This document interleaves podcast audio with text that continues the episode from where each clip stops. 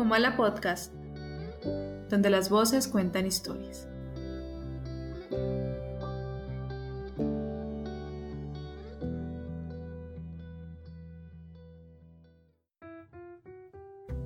Hola, bienvenidos a Comala Podcast. Mi nombre es Carol Díaz y el día de hoy, regresando ya a la quinta temporada, iniciando temporada, eh, le doy la bienvenida a mi amigo Jorge. ¿Cómo estás, Jorge? ¿Cómo te encuentras? Hola, Carito, muy bien. Como tú, muy emocionado porque empezamos nuestra quinta temporada con, con, un tema muy interesante que teníamos desde hace mucho tiempo guardado y que nos pareció correcto, sobre todo viendo cómo está el mundo hoy en día, pareció el indicado para, para hablar y bueno, en este capítulo que es el 81 en, en el global, pero como tú dijiste, el primero de la quinta temporada, pues vamos a estar tratando las redes sociales que tanto nos afectan eh, a nuestra generación, Carol, nos afecta, eh, a los millennials que llaman, pero más a la generación que vino después de nosotros, a la Z. Esto, esto lo vi en, uno de los de, de, las obras que tratamos, que son la primera generación que crece con las redes en su vida como si fuera algo normal. Nosotros tuvimos que adaptarnos, pero ellos desde, desde pequeños ya las tenían, así que bueno, emocionado por hablar y, y por comenzar esta quinta temporada. ¿Qué tal las vacaciones, Carito? Muy bien, muy bien, Jorge. Disfruté bastante, salí, conocí el país, eh, que es como mi meta, empezar a, a, conocer más lugares dentro de mi propio país para allá. Luego ya empezar a otros continentes. La próxima invitas. Sí, claro que sí. ¿Y tú por allá en España, qué tal el calor, Jorge? Terrible, terrible. Eh, estamos en pleno verano y bueno, muriéndome aquí el calor. Nunca había sentido tanto calor, pero bueno, tratando de de paliarlo de la mejor manera y te vuelvo a decir, súper contento por estar aquí otra vez contigo, sabes que estas grabaciones a mí me encantan, me encanta hablar de esos tipos de temas con, con vos y feliz por, por volver a comenzar, así que... Sí, añorando, porque fueron casi dos meses donde no, no subimos capítulos, ¿no? sí estuvimos un poquito perezosos también en las redes, no estuvimos muy activos, pero yo creo que debe ser porque en las temporadas anteriores les dimos mucho palo, estuvimos allí, estuvimos, nos tomamos muy poquitas vacaciones, estuvimos como cimentando pues, nuestro estilo, nuestra forma de hablar, nuestra forma de hacer las cosas y, como en la cuarta temporada hubo un cambio tan drástico, entonces quisimos como tomarnos ese tiempo para pensarlo todo, para reflexionar. Yo creo que salieron buenas cosas de ahí y salieron cambios, ¿no, Carol? Para esta nueva temporada. Sí, como también van a haber algunos cambios en esta quinta temporada. Ustedes ya van a ir descubriendo con el paso del tiempo cuáles son. Y sobre todo también eh, haciendo partícipes de ese gran proyecto que se llama Como la Podcast. ¿Qué te parece, Jorge, si, si empezamos, si iniciamos? Dale, Carito, empecemos.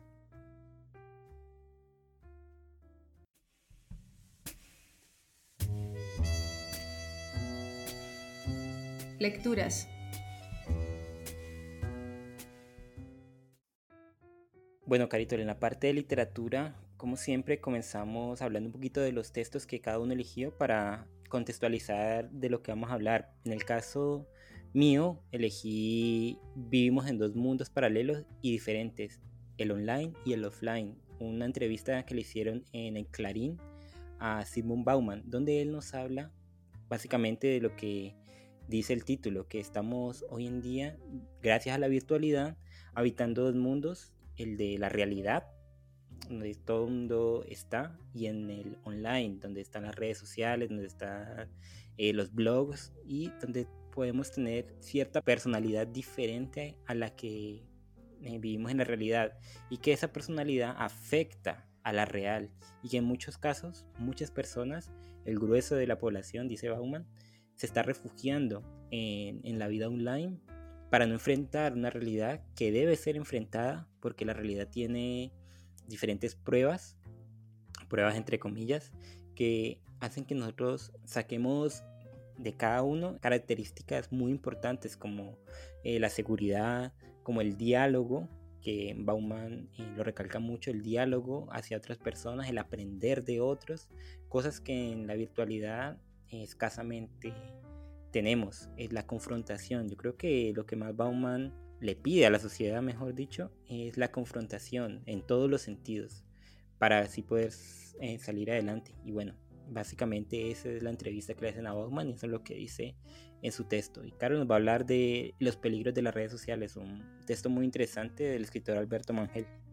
que fue publicado en The New York Times, un texto en donde nos pone eh, como en comparación el hecho de la lectura, de una lectura más eh, rica, más consciente, de una lectura que invita al debate, como es enfrentarse a, a leer, por ejemplo, un libro, un ensayo, eh, frente a esta lectura mm, que está limitada por una cantidad de caracteres, una lectura donde que se basa más en lo visceral, en, mostrar en la rapidez, en una lectura carente de razonamiento, que es aquella que nos muestra en las redes sociales, que obviamente eh, pues esas redes sociales están mediadas por, por o analiza los gustos de la persona y va mostrando solamente esa información específica que sabe que a la persona le puede eh, eh, gustar enganchar y por ende solamente muestra un tipo de información y esto implica que a largo plazo pues no haya un debate porque si te muestran todo el tiempo algo con lo que estás de acuerdo pues obviamente no va a haber un enriquecimiento. Entonces eh, Alberto nos muestra a través del texto también que em, debemos enfrentarnos a esos textos que se conviertan en un, un, reto para nosotros y no solamente quedarnos en ese espacio en internet donde nos muestran algo eh, que es corto, que no nos invita a, reflexionar y, que de cierta manera nos está empobreciendo.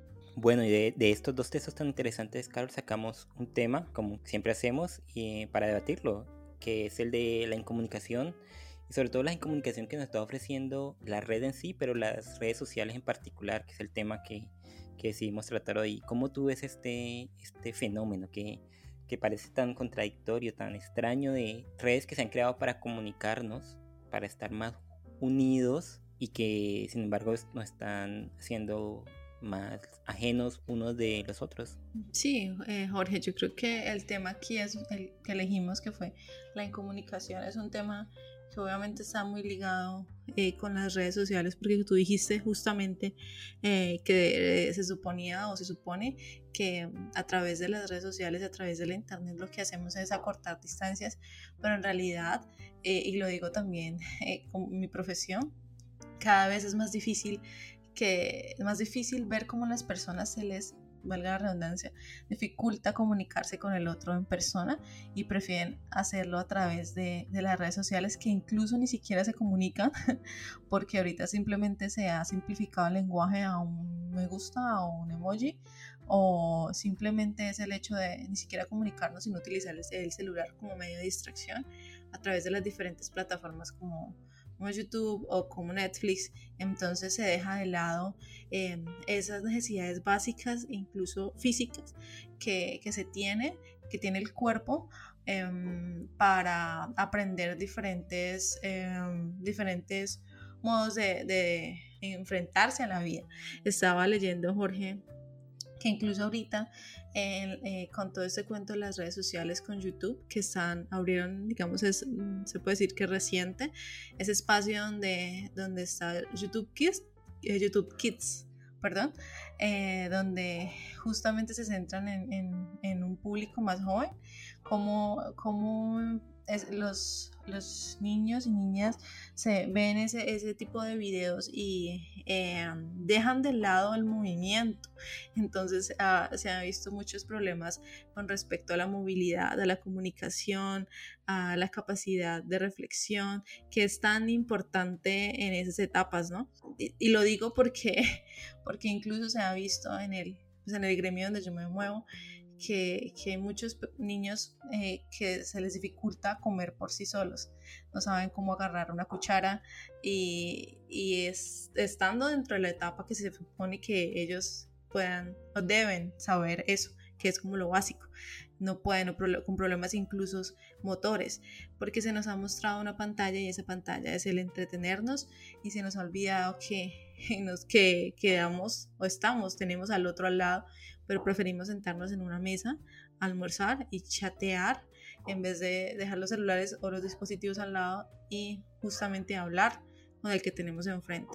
Y es eso que no solamente eso en, el sentido de la, de la incomunicación, sino justamente en esa incomunicación que nos da el Internet y las redes sociales de, mm, de ver solamente una problemática y no ser mm, empáticos con el otro, esa incomunicación en cuanto a, no entender también las necesidades de, de, las otras personas y a concentrarnos en una especie como de narcisismo en aquello que nosotros deseamos consumir y solamente en eso. Lo digo porque, porque en esa incomunicación em, dejamos de lado muchas oportunidades de poder tener acceso a otro tipo de cosas. Por ejemplo, como lo dije ahorita, hace poco, el Internet nos muestra solamente una parte de aquello que deseamos ver y como lo dice el texto de Manguel, eh, al final nos quedamos con esa parte y no vamos más allá. Entonces, el hecho de, de, ser un poco eh, o la capacidad que teníamos nosotros de adquirir conocimiento también a través de los libros y a través de otras miradas, de conocer, de viajar, eh, a través de la lectura, pues la hemos ido perdiendo. Entonces, mm, digamos, libros que fueron tan importantes para denunciar o libros que fueron tan importantes para mostrar otras realidades, pues se van dejando de lado y solamente se toma eso que se quiere consumir o que se, nos quiere vender y nosotros consumimos de manera, eh, digamos, sin, sin masticarlo tanto, ¿no? Entonces, al final y al cabo, nosotros somos el producto. Vendemos información eh, a través de, de, lo que consumimos, de lo que nos gusta, incluso eh, dentro del texto se hablaba de, digamos, de esa fluidez en esos mundos paralelos diferentes que es el online y el offline, pero en realidad ese offline también está mediado, atravesado por, por esa realidad online que se va, se van modificando. Es algo como, una unión enferma ahí entre esos dos mundos.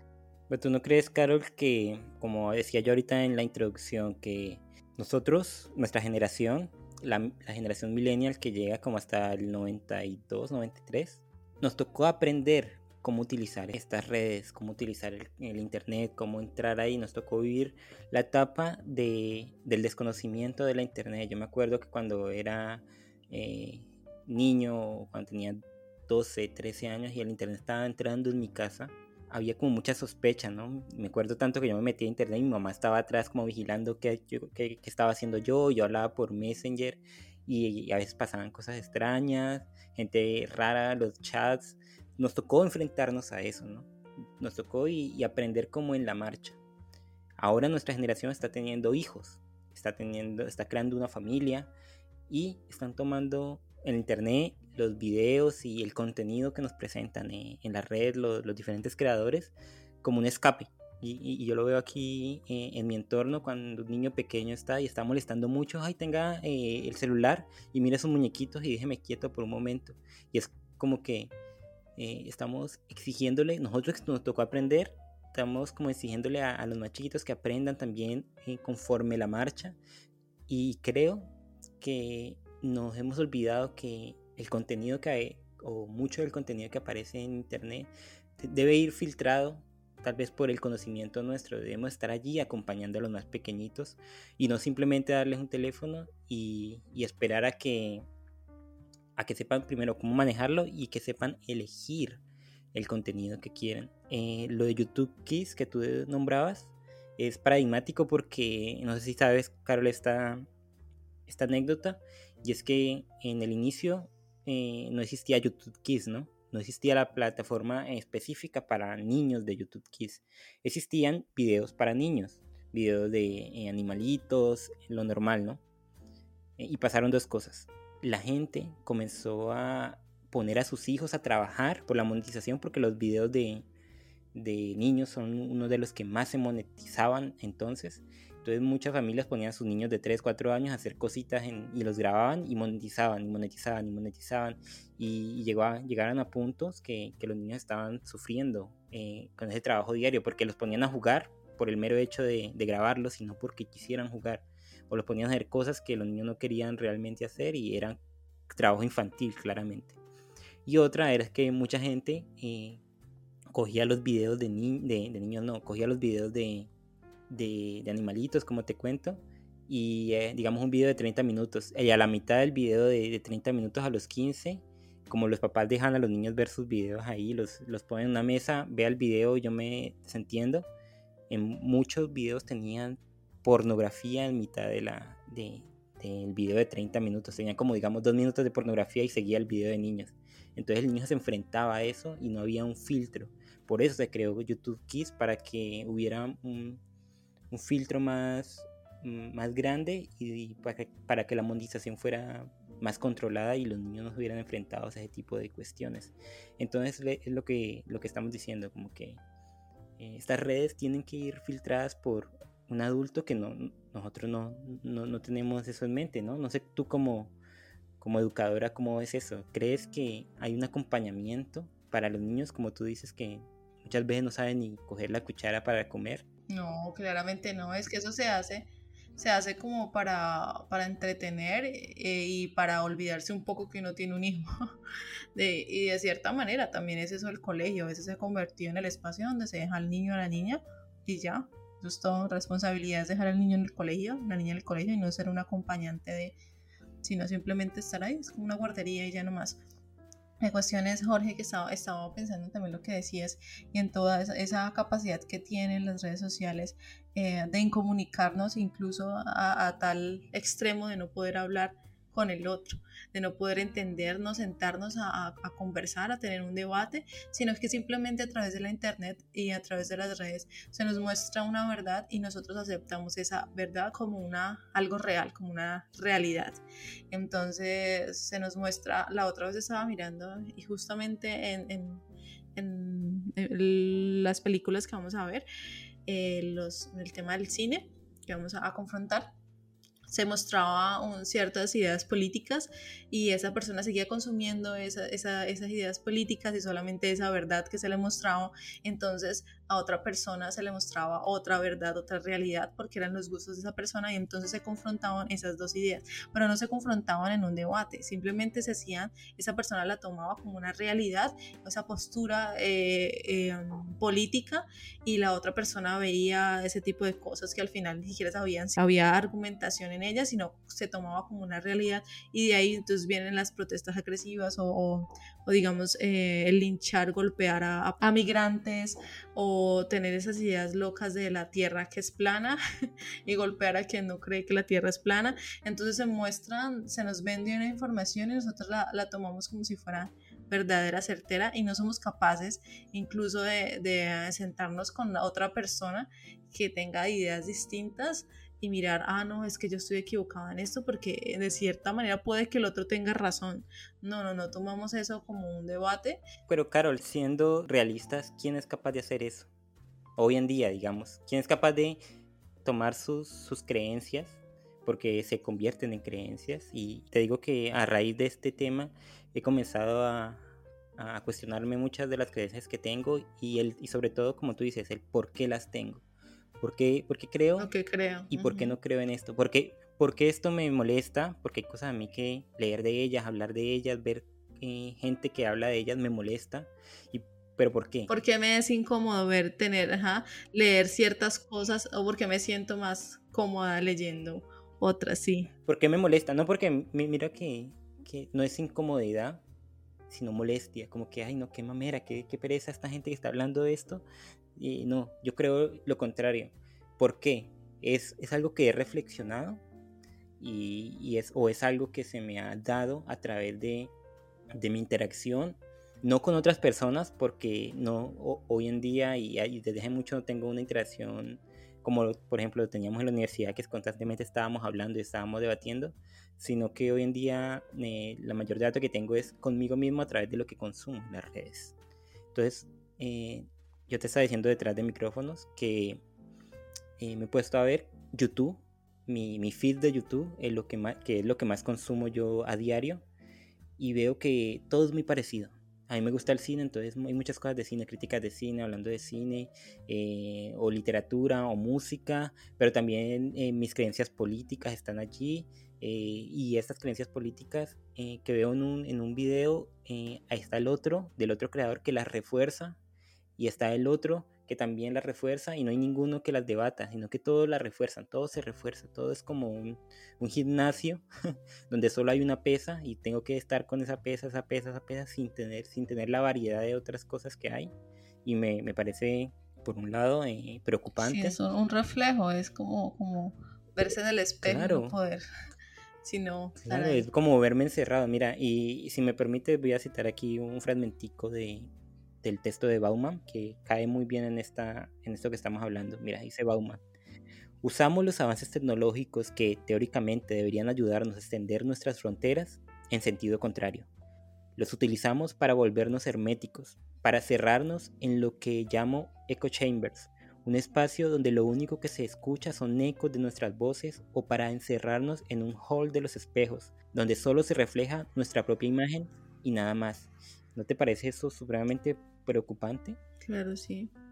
Solamente mostrarnos una, una parte de, de del todo es algo que, mm. que además es muy triste, ¿no? Nos limita, empezamos a creer que el mundo es solamente eso y ya no más pero porque también, eh, o sea, yo, yo decía lo de la incomodidad porque aquello que nos incomoda, de aquello que también nos incomoda, también hay una posibilidad de, de, escarbar y, poder meternos en, en, hacer la pregunta por qué me es incómodo, por qué me, por me molesta. Claro, claro, y yo no digo, por ejemplo, que deba creer lo otro, sino o darle una oportunidad para que me convenzan. Si tú crees una cosa y, y, la has reflexionado y, y todo, está bien pero también está bien eh, confrontar lo que creemos. Porque en un, en un mundo donde, donde solo eh, yo digo sí y el de mi izquierda dice sí y el de aquí dice sí y el del otro dice sí, lo que estamos creando es tribalismos. Que a mí yo eh, detesto los tribalismos porque todo el mundo piensa igual, porque son fáciles de manejar y porque a la larga son dañinos tanto para el individuo, como veremos en la parte de cine más adelante, y para la sociedad, y para todo el que lo, que lo rodea. Pero todo esto al final, Jorge, ni siquiera, eh, pensando en, la parte de la comunicación, ni siquiera podemos llegar a, un consenso porque, como dice el filósofo, todo es, eh, no hay nada sólido al fin y al cabo. Todo cambia y cambia de una manera exorbitante, super, supremamente rápida. Creo que era justamente en un, Mm, tengo como la, la, memoria así como trocada un poco, pero creo que era en un, en un, documental o era parte del documental donde decía que nunca en la historia de la humanidad habían habido tantos cambios en tan poco tiempo. O sea, ni siquiera, ni siquiera el cambio o la evolución misma del ser humano. Entonces con la internet arrasó absolutamente y la llegada a las redes sociales, que, fue, que es algo que es monumental, arrasó totalmente con todos esos cambios que se supone que de cierta manera tienen, tienen que ser paulatinos. Eso no, eso fue de un momento al otro. menos de una generación ya vino todos esos cambios de, de esa manera. Sin, sin, capacidad como de sentarnos a, a pensar que, mm, qué contraindicaciones podrían tener esos, esos, cambios tan abruptos. Eh, por ejemplo, pensando un poco en, incluso ni siquiera las personas que, que, se sentaron a pensar en, en esto de la, de, del comunicarnos mejor, del simplificar el lenguaje, pensaron en, en, las consecuencias tan graves a nivel psicológico que esto podría tener con el simple hecho del botón me gusta, que simplificó el hecho de escribir, bueno, me gusta, me, encanta el paisaje porque es muy verde, no sé, cualquier cosa que tú lo podrías hacer en un comentario, simplemente todo eso se simplificó en el me gusta. Y ya no más, y el me gusta, entonces empezó a tener un valor. Entonces, si no tenía lo suficiente me gusta, es porque eso que yo posteé no es lo suficientemente importante o, o es carente de valor o, nadie se puede acercar a decir, ve, ¿dónde, ¿dónde fuiste? ¿Dónde viajaste? No, es el me gusta, simplificar el lenguaje. Como dicen por ahí que el, camino al infierno está pavimentado por buenas intenciones, creo que muchas de, estas tecnologías que se crearon se hicieron en mayor o menor medida con buenas intenciones. El, botón de me gusta es, es, el ejemplo perfecto, dice el creador, porque eh, en la parte del cine eh, en el documental aparece el creador del botón me gusta de Facebook y él decía, eh, lo que esperábamos era que la gente tuviera una experiencia positiva con esto, que, pudiera demostrar a los creadores que su contenido les gustaba. No esperábamos que la falta de, me gustas fuera a afectar la salud mental de, de las personas, porque la gente se esfuerza para tener más me gustas y que, le dé ese golpe de, dopamina en el cerebro, así que, no sé, eh, las redes sociales eh, constantemente nos están bombardeando con, con información y creo que estamos como muy estáticos ante toda esa información, ¿no? No debatimos y yo creo que ese es el, valor del texto de, Alberto Mangel, que, que, dice que estamos desaprendiendo a leer, estamos eh, olvidando cómo es la comunicación, porque la comunicación no es solo, Carol, hablemos tú y yo, sino que uno también habla con el texto, también se comunica, también eh, debate con el texto, pero hoy no, hoy es como hoy en día, y sobre todo en plataformas como Twitter, eh, o, la misma YouTube que, le exigen a uno mm, concreción o la misma TikTok. Solo es como la opinión, la opinión, la opinión y no hay bases debajo de eso. Y el, perder también la capacidad de atencional, porque todo es menos de no sé cuántos minutos, incluso segundos, entonces ah. estás consumiendo algo y no has terminado de consumir algo porque ya salió algo nuevo. Entonces, ¿cómo, cómo tener la capacidad de sentarse y hablar sobre, sobre algo que nos gusta, así se nos está dando un millón de, de posibilidades y al final el otro, ¿qué, qué, qué es lo que, que, nos gusta realmente? ¿Qué es lo que nos atrae realmente? Mira que en el texto de Bauman, ahí él le pregunta, ¿la vida online es un refugio o un consuelo a esa, a esa falta de, de diálogo? y él dice algo que me parece magistral, dice, hallamos en un sustituto a nuestra sociabilidad en Internet y eso hace más fácil no resolver los problemas de la diversidad. Es un modo infantil de esquivar vivir en la diversidad. ¿Te cuento una anécdota? Aquí para cerrar la parte de literatura. Nos cuentas una anécdota. Dale, a ti y, a, y, es como si le estuviera hablando a todos. es que es personal y me da risa. a mí me gusta una muchacha y la, la he visto aquí en, en donde vivo, la vi y por cosas de la, de la suerte o de, de mi mala suerte, la encontré, encontré cómo se llama en internet. Pero eso sí será, sí será por el azar, sí, sí, fue, fue, fue, el azar, porque tendría que explicar una historia muy larga, pero sí fue el azar. Encontré, eh, ¿cómo se llamaba yo? Entonces la busqué en las redes sociales yo. La encontré en las redes sociales. Y mi, mi, mi debate es, iniciar una conversación a través de redes sociales o iniciar una conversación en, en, la, en, el mundo real. Y muchos de los argumentos a favor de, de, iniciarla a través de las redes sociales es, a través de las redes sociales no tengo que verle la, verle la cara a la persona, primero que todo. Si me rechaza, no tengo que sufrir ese rechazo en vivo y no tengo que tener que experimentar eh, la sensación de rechazo enfrente de la persona que me gusta y estar ahí como en la incomodidad y después no tengo que incomodar a esa persona eh, en, su, espacio eh, vital. Mejor dicho, la, virtualidad me, pensaba yo, ¿no? lo curaba yo en mi, en mi mente, me da como ese escudo que me libra de muchas incomodidades, tanto para mí como para ella. Sin embargo, decía yo, ¿no sería mejor enfrentarme a esos miedos que tengo? Porque son miedos de el rechazo, miedo a la burla, miedo a no saber cómo enfrentar esa situación e ir a hablarle a ella y decirle, hola, ¿cómo estás? Eh, mi nombre es tal, eh, e iniciar una conversación y sobreponerme a esas cosas.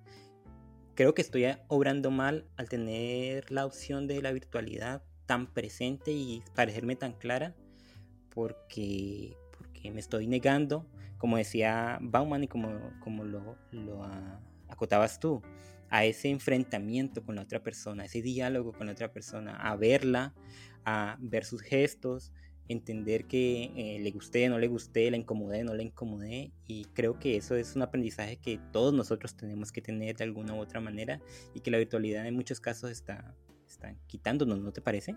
Sí, Jorge, yo estoy de acuerdo, pero mira que también incluso la forma en que, en que nosotros pensamos cómo se aborda, digamos, o, cómo hablar con alguien. el simple hecho de acercarse y presentarse me parece como claro eh, también como un poco ya agresivo siendo esto tan normal tan tan debería ser como tan normal es que es que es algo normal. Yo creo que acercarse a la persona que te gusta o a la persona que te trae eh, debe ser algo normal. Claro que siempre acercándose con todo lo, el respeto del mundo y si, te, si hay una negativa, pues dejar eh, la cosa zanjada ahí. Pero es algo eh, que no sé si tú, pero yo, como dice la canción, eh, lo, ve, lo ve de una manera tan, tan violento. Yo lo veo violento no, no, en el acto, no en el acto de acercarme, sino como violento para mí mismo, como que me siento demasiado... Eh, Expuesto. sí, demasiado. Y es como la red social, si le digo hola, ¿cómo estás? Y le cuento la situación, mira, yo te encontré así, te he visto aquí, eh, ¿qué te parece si hablamos? Y no sé cómo se, se, se liga a través de las redes sociales, porque también soy negado para eso. Pero pero eh, el rechazo si ella me dice, eh, hola, no, tengo novio, o hola, no, eh, no estoy interesada, o hola, no, no quiero nada contigo, y me bloquea, eso no me va a afectar tanto como me afectaría si me lo dice a la cara y yo quedo ahí como, uff, no, no debía hacer es como, como el meme, no debía hacer esto, así. Entonces, me parece que es un problema. Entonces, Jorge, te propongo algo.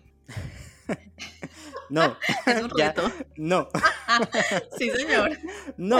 Nos estarás contando en nuestros próximos episodios qué tal te va enfrentando a tus miedos, por favor. Mm.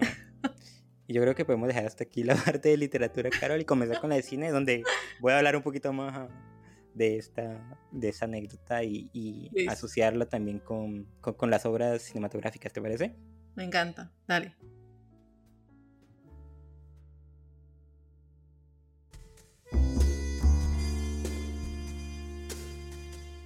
Audiovisuales.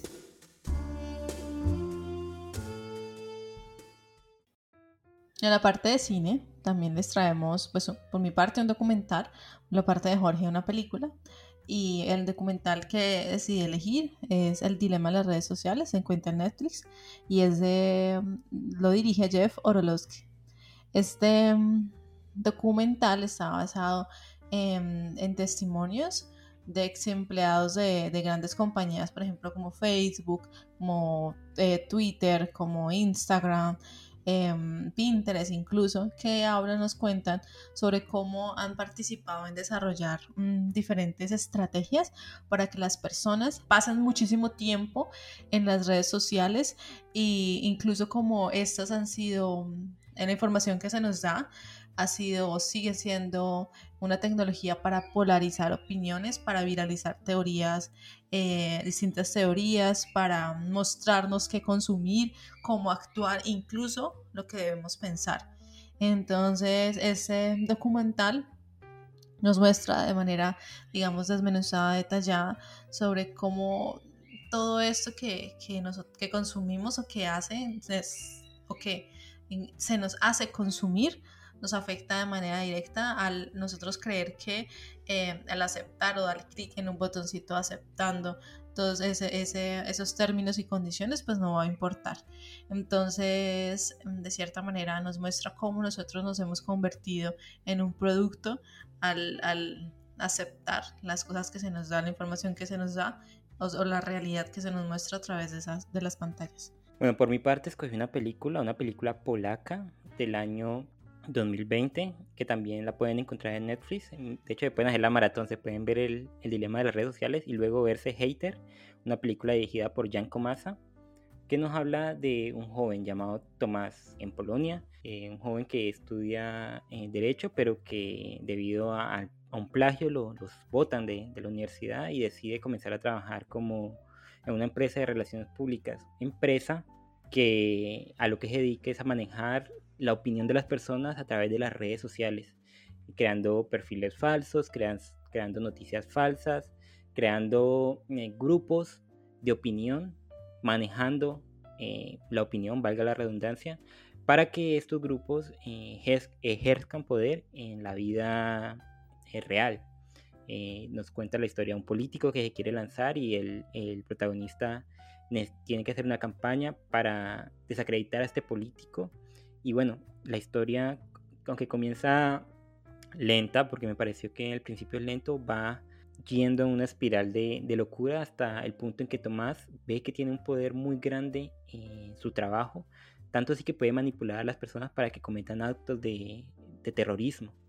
Y bueno, les voy a dejar eh, la tarea de que se vean la película porque es una película eh, buena, a mí me gustó, no es la gran película, pero una película muy interesante que nos hace reflexionar sobre la capacidad que tienen las redes sociales para manejarnos y cómo algunas personas pueden mover los hilos y hacernos creer que nosotros tenemos el control de nuestras decisiones, que es el tema de las redes sociales que hoy tratamos y bueno, que a partir de estas dos obras, como en la parte de literatura, sacamos un tema que es el exceso de información, Carol, y creo que claramente en ambas obras hablan de manera muy concreta de esto, de todo el aluvión de información que tenemos y cómo eh, somos muy malos para filtrarla, somos muy malos para y, eso es un error eh, totalmente nuestro porque aceptamos esa información y yo vuelvo a utilizar la palabra filtro, pero creo que eso es lo mejor sin un filtro. Como la información que queremos eh, saber, como es la información de X partido político, como es la información de X eh, equipo de, de, fútbol, como es la información de X influencer, creemos que es la información correcta y esa información no sabemos quién hay detrás moviéndola o cómo es que se maneja y creo que eso lo trata muy bien el dilema de las redes sociales, cuando nos presenta esta dramatización del muchacho que debido a cosas que pasan en su vida diaria, como el rechazo, como el supuesto rechazo de, la muchacha que, le gusta, eh, decide meterse más en las redes sociales y decide mm, politizarse de una manera que lo lleva a un final pues no, no, muy agradable para él y para su hermana. Y creo que esto es eh, a, rasgo general lo que nos está pasando hoy en día, ¿no? No, no, no creemos, y, y, ahorita detrás del micrófono, Carol, con esto termino, estábamos hablando un poquito de los hábitos, y creo que no, no entendemos que el hábito de las redes sociales también puede ser un poco, un poco o bastante perjudicial. Estaba pensando, Jorge, eh, pues mientras hablabas, en, algo que sucedió recientemente y fue pues que en Colombia hubo elecciones y un presidente de izquierda subió al poder. Entonces muchos partidos Mm, políticos y otras em, personas que estaban, que son de determinada religión, empezaron a decir, pues en, generalmente los presidentes hacen eh, reuniones con, con líderes indígenas y se hace una especie de ceremonia ancestral, bueno, etcétera, etcétera. Entonces ciertas, ciertas em, redes sociales de ciertas eh, religiones estaban diciendo que no podían, que, que ese, personaje, ese presidente, eh, tenía un pacto con el demonio porque estaban eh, haciendo ese, ese, tipo de rituales ancestrales y entonces esa noticia se empezó a viralizar. Siendo yo no perteneciendo a esa religión es que incluso se me llegó la información donde decía que ese señor iba a empezar a transformar Colombia a través del satanismo, que dentro del, del, de la casa de Nariño ya había empezado a poner cuadros satánicos y que eso iba a ser como, como lo que nos iba a regir en el país durante estos años donde este presidente pues iba a ser la cabeza del, del Estado. Entonces, es ese tipo de cosas, ¿no? De, eh, a través de esas cadenas de WhatsApp, a través de las redes sociales, cómo se nos presenta una información como cierta y nosotros la aceptamos porque es de, nuestro, de nuestra afinidad. Pero mira, Carol, que es paradigmático ese ejemplo que das, porque yo, por ejemplo, no estoy a favor del gobierno de, Gustavo Petro y creo que no fue la mejor elección entre un montón de candidatos que ninguno era la, una opción buena para, para gobernar Colombia. Pero esta idea que yo tengo, este, este pensamiento que yo tengo, lo he contrastado con eh, leyendo sus propuestas, eh, escuchándolo en, en, podcast, escuchándolo en entrevistas, leyendo contrapropuestas que pueden haber. Entonces me he informado un poco ah, de esto. Sin embargo, el problema de las redes sociales, Carol, yo creo que existe ese tipo de información que es información basura, como decir que Petro tiene un pacto con el diablo y que por eso eh, va a convertir a Colombia en, en el infierno creo que, y, y además, que exista esa información, creerse esa información y compartir esa información. Creo que eh, eso, eso, es cuando yo hablaba de los filtros. ¿no? Creo que no hay un filtro porque para criticar a, un político, ya sea Petro, ya sea eh, Donald Trump, ya sea quien sea, hay muchas bases para criticar a los políticos, demasiadas, y usted puede, a través de la racionalidad, puede ir en contra del partido político y no, no tiene nada de malo eso, no tiene que estar de acuerdo con, con todo el mundo. Sin embargo, la gente se va por lo fácil, se va por el, el, chisme, se va por la historia inventada, se va por la fake news y se va por esos lares, ¿no? no como que no hay un esfuerzo por eh, justificar, eh, el, entre comillas, el odio o el desprecio o, o porque está en contra de, cierta eh, persona. No hay una voluntad para informarse, sino que el odio por el odio, como en la película Hate, simplemente el odio por el odio, el odio a los inmigrantes, el odio al que es diferente a mí. ¿Pero por qué? No, simplemente porque sí y ya. Entonces creo que están esos, esos contrastes, ¿no? Se puede estar, puedes tú eh, no querer a un político, como a mí no, no, no me agrada mucho Petro, pero detrás de ese no querer no simplemente debe estar él, no, ¿por qué no lo quieres? Porque tiene pactos con el diablo.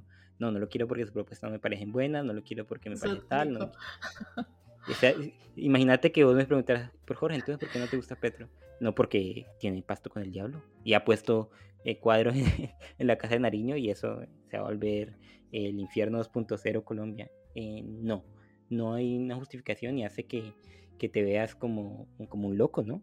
Sí, si a mí me dicen eso, yo digo, no, esta persona se, enloqueció. No, porque es la realidad, yo no creo que como loco porque es la realidad de esa persona, y esa persona que incluso me mandó la información, es la realidad de esa persona. Pero es, es lo que esa persona le han vendido, lo mostrado, y ella lo cree fervientemente. Entonces, es eso, el alcance de, de toda esa información. Y, y, te iba a preguntar, Jorge, justamente hablando de todo esto un poco, si has escuchado, Jorge, el término infodemia. Infodemia, me... no, no lo he escuchado y no sé de qué trata aquí. Cuéntame.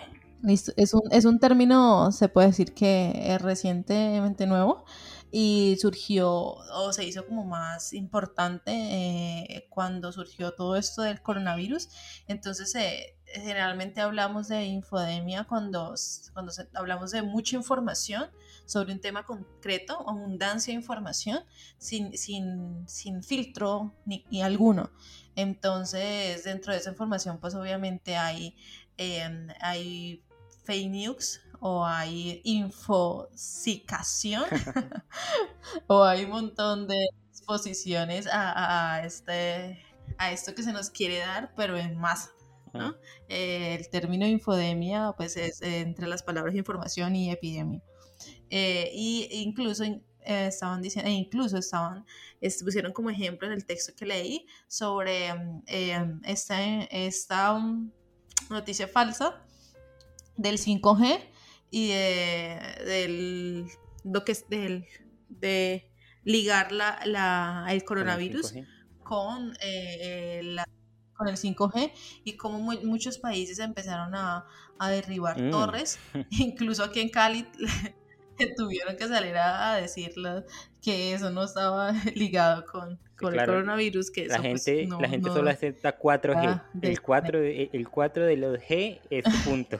ya llega a 5 y se vuelven locos. Pandemia y, seguro también del diablo el 4, el 5G. Entonces, e, e, ese es el término infodemia y yo creo que es muy pertinente con todo esto que estamos hablando y sobre todo con, con las obras que nosotros tratamos eh, y específicamente con la obra que tú elegiste, con Hater, porque mm, eh, Thomas es un personaje bastante peculiar que mm, no cree, no tiene escrúpulo alguno y entonces se mete en esa empresa que vende, eh, e que hace, dependiendo de la, del, del, cliente, modifica la verdad.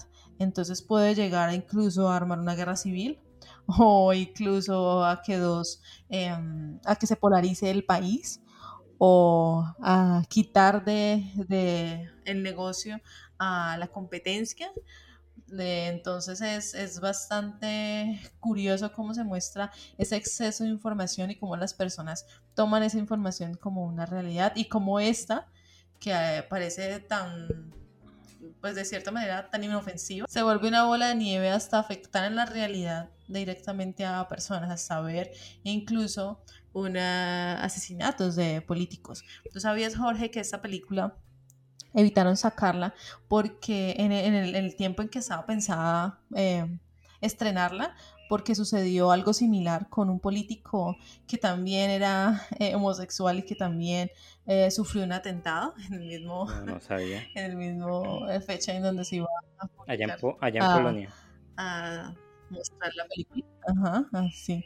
Entonces es bastante curioso cómo, cómo se muestra esa realidad, cómo se retrata esa realidad a través de, de estas dos obras, una, una película y la otra siendo un documental donde de manera directa estos testimonios de esos ex empleados de estas compañías nos advierten incluso, es paradójico porque uno de los creadores de el eh, del hecho de deslizar el, eh, y ver más información, como en, en TikTok, por ejemplo, que, sale una, un video y después el otro, el otro, entonces es, no tiene fin, nos eh, da recomendaciones sobre cómo evitar pasar tanto tiempo en el celular o cómo, cómo desintoxicarnos de, de todas esas plataformas que están trayendo consecuencias físicas y psicológicas a, quien la consume. Sí, sí, yo creo que en el caso de Hater de la película, creo que el valor, el gran valor que tiene es mostrarnos cómo es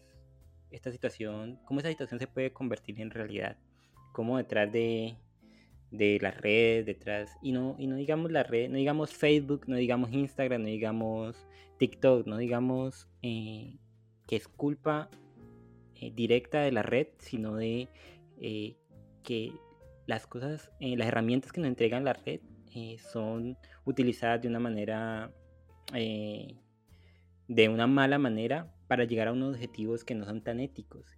Creo que ese es, es un poquito la, el dilema y como, como la frase famosa de Spider-Man, un gran poder conlleva una gran responsabilidad y es que las redes sociales y, y la red en general eh, son un gran poder que, como decías tú en, la parte de literatura, que hasta hace muy poco tiempo no teníamos y la gente no sabía que, era eso y que existía y que podía eh, haber eh, este tipo de interacción con el mundo entero y con todo el conocimiento que tenía, eso apenas lo estamos viviendo hoy en día y las nuevas generaciones, aunque nacieron en eso, se están acoplando, apenas se están acoplando a ello. Entonces es esto, como que no existe eh, como un manual de instrucciones y las personas toman provecho de ello, de hacen este tipo de, triquiñuelas que hacía el protagonista de la película y, nos manejan de, una manera tan sencilla, nos manejan a través de, los hábitos que tenemos nosotros, si creemos en algo, si le damos clic a algo y creo que eso es lo más, lo más, mm, ¿cómo diría? Lo más eh, terrorífico del documental que tú trajiste cómo a través de las cosas que nos gustan, nos manipulan. Me, gusta eh, tal canción, me gusta tal partido político, me gusta eh, el, discurso de esta persona, me gusta esta marca de, zapatillas. Y todo eso se convierte en, como en las armas que van en contra de nosotros. Sin embargo, Carol, yo estaba viéndome el documental y creo que falla en un punto falla en, tal vez mostrarnos que la gente es demasiado y también esto falla la película, eh, aunque no sé si es más una relación mía errada o no. Creo que falla en mostrarnos que, la gente es muy manipulable. Creo que no somos tan manipulables como creemos. Y sobre todo los jóvenes. Yo, eh, y por, jóvenes que he visto, creo que mm, utilizan las redes y, se meten tanto en ellas porque sus amigos crean una vida paralela en las redes. Yo creo que eso lo hacemos todos, pero los jóvenes mucho más. Y para estar atentos de esa, esa vida paralela y para mostrarles nuestra vida paralela, tienen que también estar metidos en ellos. Sin embargo, también, y aquí lo he visto mucho, los muchachos salen en, bandadas a la calle, están, se reúnen, salen a, a tomar algo, eh, se besan, se conocen, se interactúan entre ellos, que crean parejas, se disuelven parejas. Sigue habiendo ese, ese contacto que si, si nos basamos en, en, el documental o en la película, eh, podríamos pensar que las redes alienan a la persona y la mantienen en, en su cajita y, solo ellos y, y, entonces el muchacho que ve las redes sociales está en el cuarto y no quiere hablar con nadie y se vuelve solitario y se vuelve... Creo que esos son personalidades muy fijas, pero que el grueso, el grueso de la población, y no estoy hablando aquí de cosas políticas o manifestaciones, el grueso de la población utiliza, eh, y sobre todo la población joven, utiliza las redes sociales como, como una extensión de su vida social, como, como debería realmente ser, pero que en general eh, la vida más allá de las redes sociales existe y, se, y se complementan, que tampoco es como el, apocalipsis eh, informático que, que, muchas veces nos quieren vender y que también se vuelve una especie de falsa alarma que no nos debemos creer, que tan, no sé, desde mi opinión no creo que sea tan, tan apocalíptico. Pero una extensión de la vida social que de cierta manera también es modificada, no es la realidad porque el hecho de una modificar una foto, estar en conjunto, o estar unidos con alguien en una foto, aparecer en una foto con alguien o, de un paisaje o de lo que sea, también se modifica. Entonces, en realidad, lo que se está mostrando en las redes sociales tampoco sigue siendo una extensión realidad porque es una modificación. Pero es la misma modificación, Carol, que, que si contar una historia es la misma. Digamos que yo ahorita me voy para la playa y voy a la playa, me acuesto en la playa, eh, pasan dos horas, me levanto y me voy. Y yo vengo aquí y te cuento, no, Carol, es que yo fui a la playa y de repente pasaron los delfines y después una ballena saltó y una muchacha se me acercó y me, me habló y como y me habló en ruso, yo no hablaba ruso, entonces nos y fuimos a tomar algo y nos eh, comunicamos así por señas. ¿Entiendes? La modificación está en, en, un, en una u en otra sin importar qué. Hay modificación en la vida real y modificación en las redes.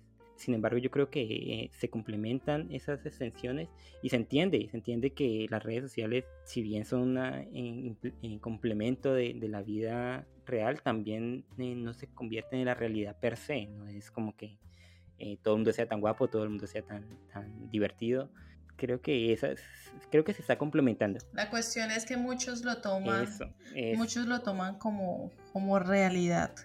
Y, lo digo es porque a diferencia del relato, la imagen es lo que es. Eso. Es algo que es un momento. Entonces, por eso digo que, que no, que sí es una, una extensión de, la, de, de, lo que nos está sucediendo, pero es algo que también es modificado porque por lo mismo, porque la imagen es lo que es en, sí misma. Y, no, no, no eh, vano dicen que una imagen vale más que mil palabras. Entonces, eh, creo que de cierta forma las redes sociales y, y, esa información que se nos está dando a través de las imágenes, de las fotografías, incluso de los videos, se toma como la realidad misma. Hay un, hace poco salió una noticia de la, una de las hijas de, la reina de España, del rey de España, em, y ella estaba bailando en TikTok. Entonces resulta que estuvieron, y, o sea, vos la veías, Jorge, y era la, chica esta, la, la, la, muchacha, la, niña, la joven. Pero en realidad era, era un video que había sido modificado y que alguien que la ve se lo va a creer, porque es que era muy, muy, muy realista. Entonces también mm, a través de la, imagen nos engañan o nos, nos engañamos a los demás y nos engañamos a nosotros mismos. Eh, a lo que iba Jorge es que, mm, ah bueno, estaba, te estaba escuchando, estabas hablando también sobre, sobre, incluso sobre el exceso de información, que es el tema que, que, nosotros elegimos para hablar en la sesión de cine. Entonces estaba pensando y también surgió un nuevo término, se puede decir, que se llama, eh, palabras que se llama, le dicen el capitalismo de vigilancia. ¿También has escuchado sobre eso? ¿O no has escuchado sobre el capitalismo de vigilancia? Me suena un poco a todo esto del panóptico de Foucault. Y entonces, en este caso, ya, ya nos habla sobre cómo nosotros nos volvemos un producto y cómo las grandes empresas utilizan o, crean de nosotros una especie de avatar, donde nos predice o nos, nos muestra qué consumir, cómo actuar, qué leer incluso nos crean hábitos y, nuevos gustos. Y toda esa información que al parecer nosotros damos cuando aceptamos, autorizamos que nos tengan datos eh, de nosotros, que ellos tengan datos de nosotros, se los venden a las grandes empresas y esas grandes empresas eh, nos, nos ofrecen productos que se crean, que nos crean una necesidad, creándonos una necesidad. Entonces, todo esto del capitalismo de vigilancia, donde, donde nos tienen incluso ya observados de manera minuciosa, y aquí traigo un ejemplo de una vez donde en Ucrania se hizo unas, unas, o bien personas que fueron a marchar, a, a estar en contra de algo que estaba sucediendo dentro del país, y les llegó un mensaje que decía que ellos estaban realizando marchas que eran ilegales. Y ese mensaje al celular llegó a las personas que estaban dentro de la marcha desde el gobierno de Ucrania. Entonces, ¿cómo nos tienen a nosotros? nos muestran, eh, nos, nos moldean esa realidad, nos venden una realidad y cómo tienen la información incluso de los lugares que visitamos, de nuestros gustos, de con quién nos relacionamos, de los de, eh, de lo que nos podría gustar, de cómo nos sentimos eh, emocionalmente y todo eso para enganchar nuestra, nuestra atención, de tenernos más dentro del celular uno de los grandes em, administrativos de Netflix decía que el sueño era uno de los grandes enemigos de la plataforma. Entonces mira cómo además de crearnos hábitos nos están eh, induciendo a, que incluso nosotros mismos nos hagamos daños con esos mismos hábitos que ellos nos están creando, con algo tan natural y tan necesario como ser sueño.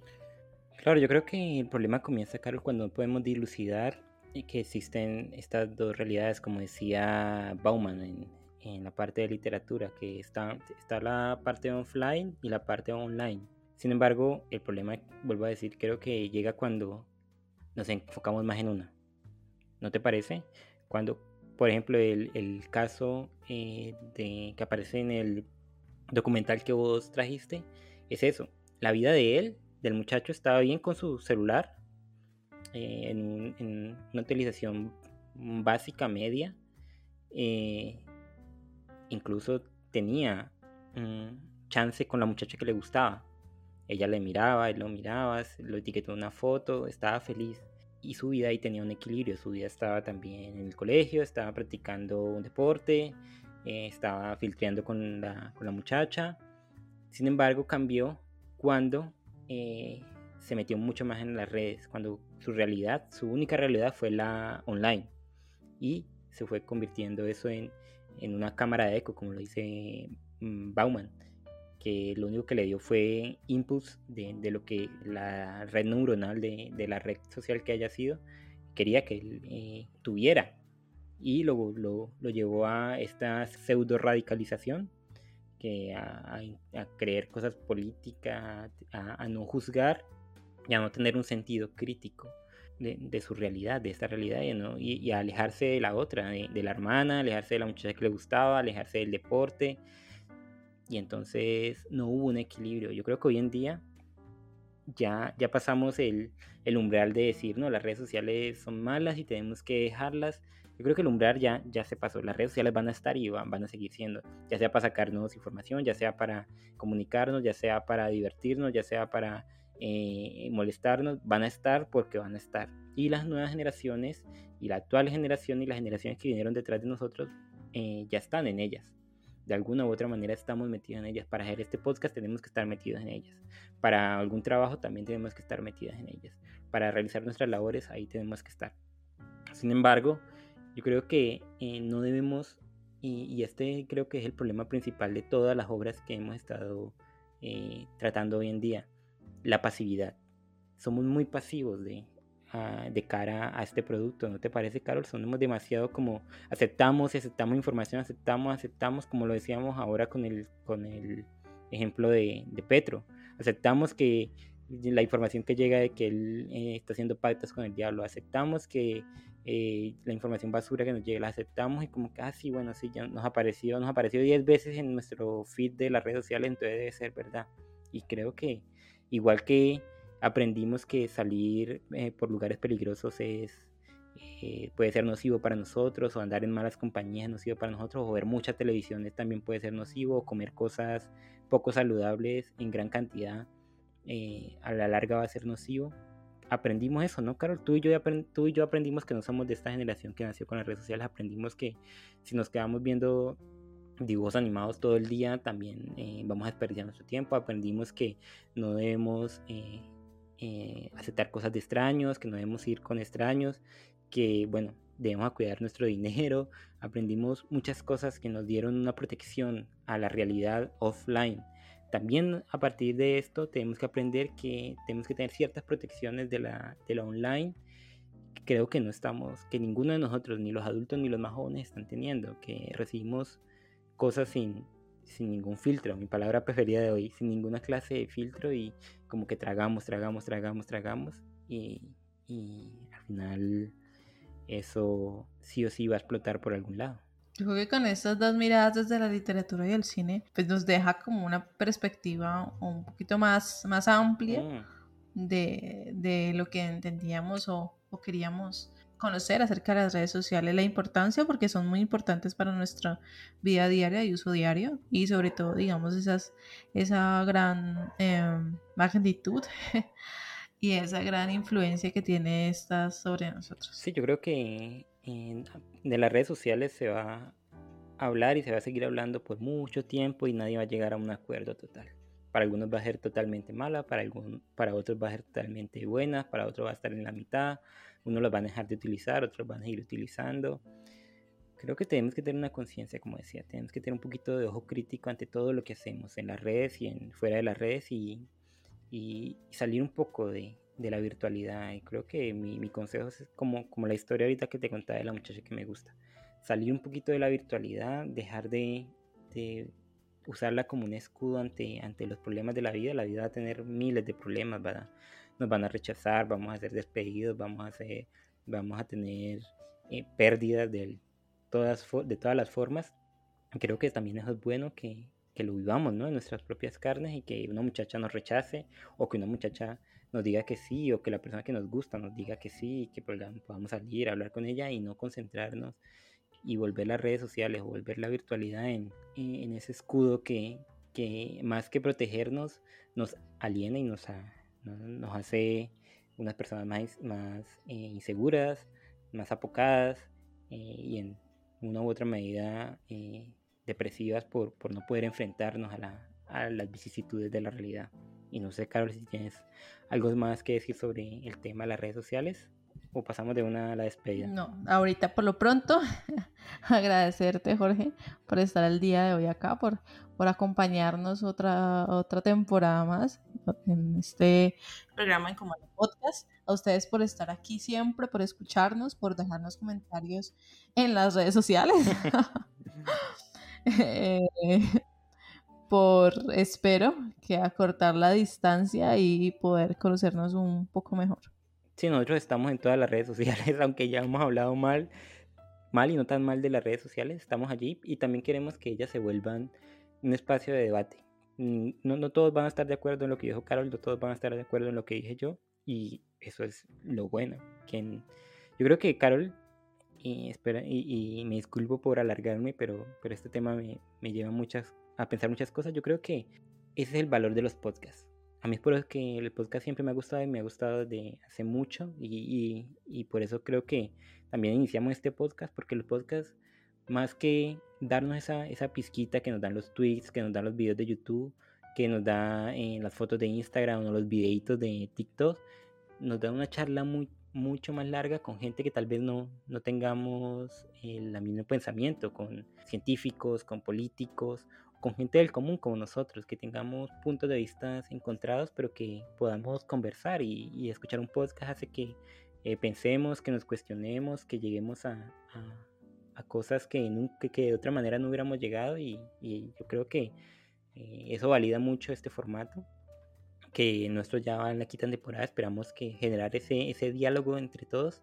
Y también, Carol, que no lo dijimos al comienzo, quiero decirle a las personas que a partir de esta temporada vamos a comenzar a publicar los episodios cada 15 días, no cada 8 como antes, pues porque la situación, eh, ya que ahora yo me encuentro en otro país, está un poco más difícil en los horarios con Carol y, yo. Eh, también eh, ambos tenemos nuestras, nuestra vida offline que, que, debemos compaginar con esto. Entonces van a ser cada 15 días, así vamos a tener mucho más tiempo para investigar, mucho más tiempo para o sea, hacer un, contenido eh, más carnudito. Así que los esperamos cada 15 días y mientras tanto vamos a estar publicando cosas en las redes sociales. Así que esperemos, los esperamos allí. Eh, muchas gracias a ti, Carol, por estar. Y también de vez en cuando, con, qué pena, Jorge, de vez en cuando también conectándonos en, vivo, ¿no? Haciéndonos en vivos que tenemos ahí pendientes mm. también. Sí, vamos a hacer, vamos a retomar el formato del en vivo como un formato eh, de podcast como tal, vamos a traer gente que, con la que vamos a hablar de horas y va a estar interesante, así que los esperamos ahí a través de Instagram, que es donde vamos a hacer los envíos, o bueno, todavía no lo hemos decidido bien, pero vamos a estar en alguna parte haciendo los envíos, los esperamos y nada, gracias a ti Carol por estar aquí, por darnos tu punto de vista que es muy interesante y gracias a todos por escucharnos y hasta la próxima. Hasta la próxima.